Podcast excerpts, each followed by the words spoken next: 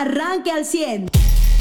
Consumatum es para el Congreso de la Unión, se aprobó también prácticamente sin eh, modificación, eh, eh, ni moverle una letra, ni una coma, ni un punto, la reforma a la ley de hidrocarburos en nuestro país promovida por el presidente de la República y que atenta para muchos especialistas contra el libre mercado y contra la inversión privada, lo que hace pensar que vendrá otra lluvia de amparos en nuestro país, algo a lo que tenemos que ir acostumbrándonos. Eh, en notas, desafortunadamente, eh, yo no he podido dar una sola nota positiva en eh, lo que llevamos del mes de abril, bueno, en todo el sexenio, pero en el mes de abril, sobre las actividades, las acciones, las estrategias presidenciales. Muy buenos días. Muy buenos días a todos. Sí, y hay que decir que los votos a favor son los de Morena, PT, y en contra son los de PAN, PRI, PRD y Movimiento Ciudadano. O sea, eso es lo primero, ¿no? Porque si ellos están politizando todo y diciendo que es para un objetivo político porque no lo tiene económico, no hay una razón económica, como tú dijiste bien, Charlie, eh, auditorio, buenos días. No es una, vamos a esperar una lluvia de, de qué, de amparos. ¿Por qué? Porque no es algo constitucional, no es algo apegado a una ley, no es algo que un juez pueda decir es que esto es por, le conviene a México de la mejor manera, eh, vamos a avalarlo.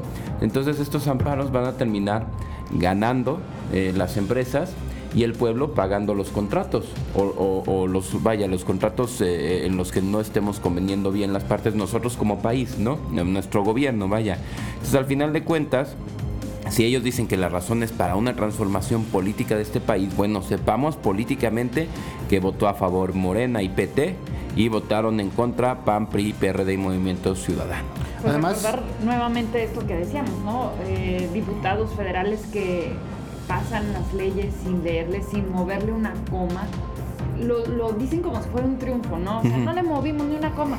Pero la realidad es que muchos ni siquiera la leyeron. Sí, o sea, esto no es como fútbol de ganamos 3-0, no. Hicieron un voto eh, pues totalmente dictado desde arriba y sin, sin siquiera leer a veces las iniciativas eh, o los puntos de acuerdo y pues la verdad que el día de ayer en la Cámara subía una, una, diputada panista con dos marionetas haciendo alusión a los, a los diputados de Morena. Eh, y bueno, pues por su parte la, la, bancada del PRI pues dio a conocer eh, en voz de Enrique Ochoa, quien estuvo en el tema energético en su momento, que habrá gasolinas más caras, escasas, que la reforma pone barreras a la competencia económica, que no se va a fortalecer a Pemex, que no se va a fortalecer a la ciudadanía.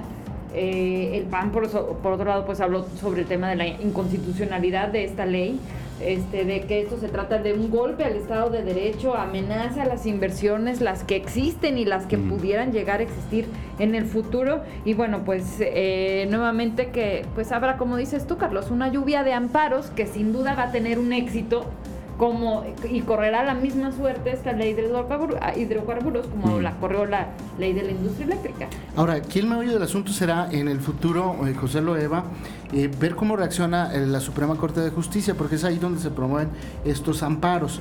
Y, uno de los indicadores ah, que nos podría dar, perdón, uno de los indicadores que nos podría dar en el futuro conocer qué es lo que va a pasar con esos amparos es la decisión que tome el Tribunal Federal Electoral, ojo, que no que no es la Suprema Corte, pero depende de. Pero el electoral en este caso no. Sí, sí, no, no, no, está relacionado, entiendo, pero, pero. Para ver la libertad con que se conduce, sí, en eso se los, los magistrados. Ese es mi, mi, punto. Es decir, eh, el último nivel de, jurisprudencia en este país lo tiene la Suprema Corte y en este caso en el tema electoral el, TRIFE, ¿no? Vamos a ver la respuesta en el tema de las candidaturas de Michoacán y de, Guerrero. Eh, si el TRIFE eh, se pronuncia en regresar las candidaturas a dos candidatos que no eh, cumplieron con los requisitos establecidos por el INE, ojo, para todos los candidatos, ¿eh? no nada más para los de Morena, para los candidatos de todos los partidos, ese podría ser un indicador de lo que pasaría en el futuro en decisiones, por ejemplo, de la Suprema Corte en cuanto a los amparos a la ley energética, a la reforma de la ley energética y la de hidrocarburos. Perdón, José No, si no es que antes, exacto, como tú mencionas ahorita, la, Suprema Corte es el tema importante, si no es que antes la, la eh, la dictaminan como inconstitucional, ¿no? Que, eh, porque aquí, a ver, y, y ahorita me escribían así, pero, pero le da control a Pemex. No, no le da control a Pemex. A ver, Pemex controlaría los precios si México tuviera suficiente petróleo y de buena calidad para producir suficiente gasolina. Y si tuviera Eh, la infraestructura eh, para eh, su- exacto. producir gasolina. En este momento, no a cinco años, no a seis No. años, no a siete. Entonces, es una fantasía sobre lo que juega Morena. Si tú me dices, oye, México tiene exactamente todo el petróleo que necesita, suficiente para ser autónomo, petróleo de buena calidad y la infraestructura para producir gasolinas, te iría adelante con esta ley. Pero la realidad es que no. Y la realidad es que Pemex va a necesitar seguir importando gasolinas. Y si quiere importar petróleo y ellos refinarlo, y si quiere hacer eh, eh, todo lo que viene en esta ley, jamás, jamás va, va a controlar Pemex los precios de los combustibles. Ahora, ¿le va a tener que dar- exportar y cada vez, importar, Sí. pero ni cada vez más Le caro. vas a dar potestad a Pemex, una empresa dirigida por un ingeniero agrónomo, con todo el respeto que le tengo a los ingenieros agrónomos, que son excelentes profesionistas. eh, le vas a dar a Pemex el control de, de algo incontrolable, que es el libre mercado en este, Sí. este planeta, y, y se lo vas a dar a una empresa que está quebrada. Una empresa que, que es la culpable hoy de que el nivel crediticio de este país no esté por los suelos, ¿eh?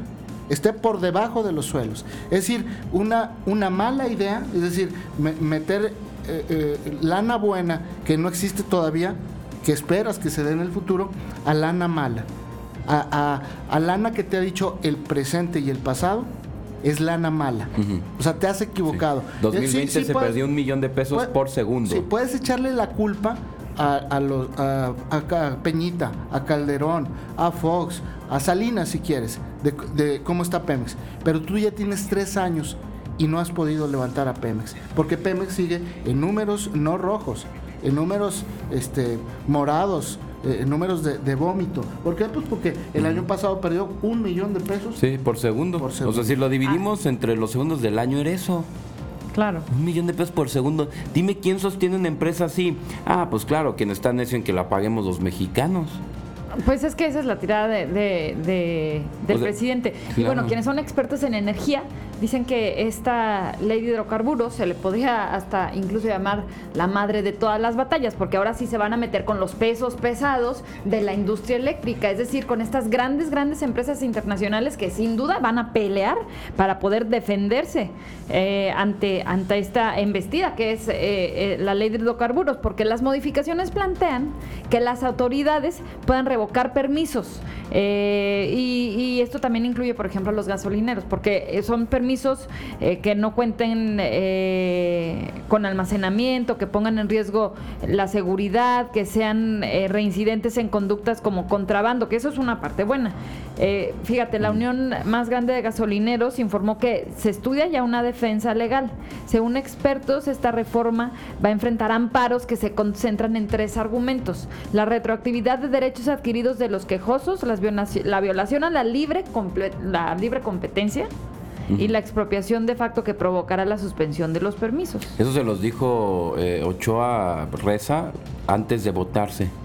Tal cual, así les dijo, oigan, esto va a pasar. Y el PAN les dijo, viene la lluvia de amparos. Oye, Rocío Nale no es la primera vez que pronuncia algo inconstitucional, que busca se apruebe algo inconstitucional.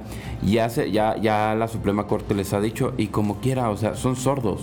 Sí, ya- ya, más allá, o- o no sé si no más allá del esto. llamado de, de, de Ochoa Reza, del PRI y del PAN, que significan sí una reacción de la oposición que no habíamos visto en otras ocasiones, que, que no, eh, no, no, no termina de ser laxa, es decir, no genera eh, grandes cambios, pero por lo menos una, hubo una reacción, güey. Y hubo una reacción de ellos y no de Alito, que hoy estará aquí en Coahuila, o, o no de Marco Bueno, Cortés pues con K. otro se va a subir a las alianzas Por eso te digo, pero, pero por lo menos como oposición alguien se pronunció. Pero aquí el tema es que los especialistas en energía, eh, eh, tanto el IMCO como la, Consejo Mexicano Empresarial, eh, eh, como los, perdón, El los- GEMEC. el GEMEC y, y la otra asociación de expendedores de Onexpo. combustibles, el ONEXPO, pues se han pronunciado por eso, ¿no? O sea, ha- han dicho eso, lo que han dicho los, eh, lo que les advirtió el PAN y el PRI, y, y bueno, pues la reacción será de esta manera. Ahora, hay que esperar la otra reacción, la de allá arriba, la de Joe Biden. Más del 60% de la gasolina eh, que se importa en forma pública y particular de Estados Unidos a México viene de Texas. uno de los estados más poderosos económicamente hablando de la Unión Americana, donde Joe Biden no ganó, pero sí avanzó para los demócratas en el número de votantes. Es un estado que le interesa mucho a Joe Biden. Tiene a Houston, que es el puerto eh, comercial más grande, más grande de Latinoamérica, y tiene eh, los pozos petroleros y productores de gas shale y de eh, gasolina con las, ¿cómo se llaman las plantas estas? como la que quieran, quieren hacer. Refinerías. Refinerías, ah. perdón. Las más grandes del mundo. Vamos a ver cómo reacciona el vecino de arriba que esa es la reacción a la que yo eh, le tengo más miedo. Y las empresas que ya habían hecho inversiones. y que eso es, la, que, eso es lo que lo que lo que decían, a ver, y, que muchas son empresas americanas, por supuesto, y que van a buscar un apoyo por, parte del presidente norteamericano. ¿Por qué? Porque son inversiones grandes que ya se habían hecho y que corren peligro. Por eso te digo que le decían la madre de todas las batallas, la de hidrocarburos, porque ya son los pesos pesados en cuanto a la industria eléctrica. Así es. Bueno, pues la industria energética, Eran 13 puntos los que mejoraban a este país eh, de la reforma de hidrocarburos que se tenía desde el 2013. Solo tenían que cambiar el punto 7, que era lo referente a los contratos, que era el artículo 27 que determinaba eh, cuáles eran las empresas productivas, las empresas productivas del Estado, los contratos. Nada más era eso lo que tenías que cambiar. O sea, y todo el argumento que decía el presidente se iba a ese artículo como para hacer toda esa reforma y darle en la torre a, esta cuestión, a, la industria de hidrocarburos en este país, a los contratos que ya se tenían. Está canija la cosa. Bien, eh, antes de irnos a la pausa rápidamente, allá en la, en la eh, perdón, estuvo el gobernador ayer en la región centro eh, y en la laguna dijo el lunes que el gobierno del estado tiene 400 millones de pesos como presupuesto para la compra de vacunas. Esta no es noticia nueva, ya lo había anunciado antes Miguel Ángel Riquelme. La noticia nueva es que eh, adelantó que hay eh, eh, éxito y proceso positivo en las negociaciones con farmacéuticas mundiales para la compra de vacunas por parte del gobierno de Coahuila. Dice, dijo el gobernador que están muy adelantadas las negociaciones entre la Secretaría de Salud que dirige Roberto Bernal y estas farmacéuticas. No dijo el nombre porque evidentemente incluso pues, se puede meter en un problema de estos de la bolsa y esas cosas, eh, pero finalmente me parece que es una buena noticia en el tema del combate a la, eh, al, al COVID-19. Y la otra pues que todavía no nos queda claro, pero el gobernador dejó muy claro y el mensaje fue enviado muy claramente que no van a permitir ellos como autoridad estatal que suceda en la vacunación de los trabajadores de la educación lo que sucedió con la vacunación de los adultos mayores, tanto con los problemas que conllevó la campaña como la realizó el gobierno federal en La Laguna, en Torreón específicamente, y en la sureste específicamente en Saltillo. Obviamente falta Ramos de Arteaga que los podríamos agregar. Pero aquí el meollo del asunto es que el gobernador mandó un mensaje muy claro. Aquel, como aquel que mandó el, el Bronco, ¿se acuerdan? Hace como mes y medio, dos Dijo, las vacunas que lleguen las vamos a administrar el gobierno de Nuevo León. Y tan, fue así que el gobierno de Nuevo León le regresó junto al de Tamaulipas vacunas al gobierno federal porque no venían con la temperatura. Mal manejadas. Sí, que habían superado esa temperatura. Que habían tenido un mal manejo. vamos a ver qué es, qué es, lo que sigue pasando porque ayer el carnal Marcelo dijo, nos llega otro millón de vacunas. Ahí siguen las vacunas guardadas porque no pasamos de los 11 millones de vacunados. Pues un adelanto importante es esto, que hayan presentado un padrón. Aquí está nuestro padrón. Incluye... sí, esa es la otra buena y a los, a los, a los... Universitarios, más universitarios. Privados también. Y colegios. Ah. Ajá. Esperemos que ese... ese padrón que es de 53 mil eh, trabajadores de la educación, eh, eh, sean 53 mil vacunas, ¿no? Claro, como debe ser. Bueno, tendría que ser el doble con la segunda dosis. Sí, claro, pero vamos a pensar en la primera, ¿no? 53 mil y la otra, de la misma marca. Yo ayer escuchaba un testimonio de un médico especialista donde sí establece que lo ideal es que sea de la misma marca para que tenga el efecto eh, inmunitario que se requiere para eh, combatir el COVID. Sí, que es el relajo que tienen no solo en Coahuila, en todos los estados. y en todo el cuando, mundo. Sí, cuando llegue la segunda dosis, eh, pero por ejemplo Estados Unidos hizo por, por estados o en un mismo módulo, de repente tenían, según la gente, para la segunda dosis, tenían de varias, ¿no? Y, y la gente en su sellito decía, tengo esta ah, ok, pónganle de esta, tengo esta otra, pónganle esa otra. Pero aquí, o sea, en todo un municipio que llegaron con dos tipos de vacunas, porque fueron en dos jornadas diferentes, para las segundas dosis, ¿qué van a hacer? Sí, no, sabemos si van a llegar, ese es el otro tema. Bien, pues nos vamos a la pausa comercial, enviamos una felicitación de cumpleaños a buenos amigos de esta mesa, Pedrito Müller, de allá de San Pedro, del restaurante San Pedro. Eh, eh, un abrazo a Pedrito Müller, eh, un tipazo además, un gran ser humano. Al doctor Alejandro Ávila Flores, maestro investigador de la Autónoma de Coahuila y el rector de la Autónoma de Coahuila. A nuestro buen amigo José Luis Flores Méndez, el Chapo, secretario de Desarrollo Agropecuario de Coahuila. Muchísimas felicidades a todos ellos. A los cumpleaños. Oye, algo que también creo que deberíamos de comentar más adelante es eh, la ley de el padrón único de usuarios de telefonía móvil. Ese también vale la pena, ¿no? Porque ahora con, un análisis biométrico nos van a controlar. Y ya lo hacían las compañías, por ejemplo, las de, las de, Apple, sí. Pero ¿sabes qué, José? Tiene mucho razón el análisis, lo vemos más adelante.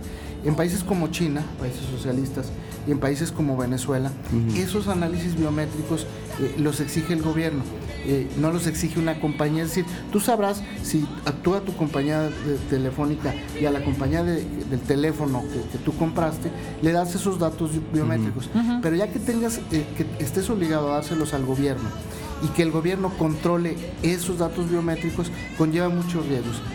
Vamos a hablar de esos, como dice Eva, muy bien eh, más adelante. Pero uno de los riesgos, riesgos es la, el robo de identidad. Eso es lo que me, exactamente que podría generar fraudes, fraudes millonarios y que podría generar que la delincuencia organizada, la otra, la cibernética, la que no vemos, pero que nos está afectando radicalmente, eh, vaya a ser pues su agosto en un sexenio.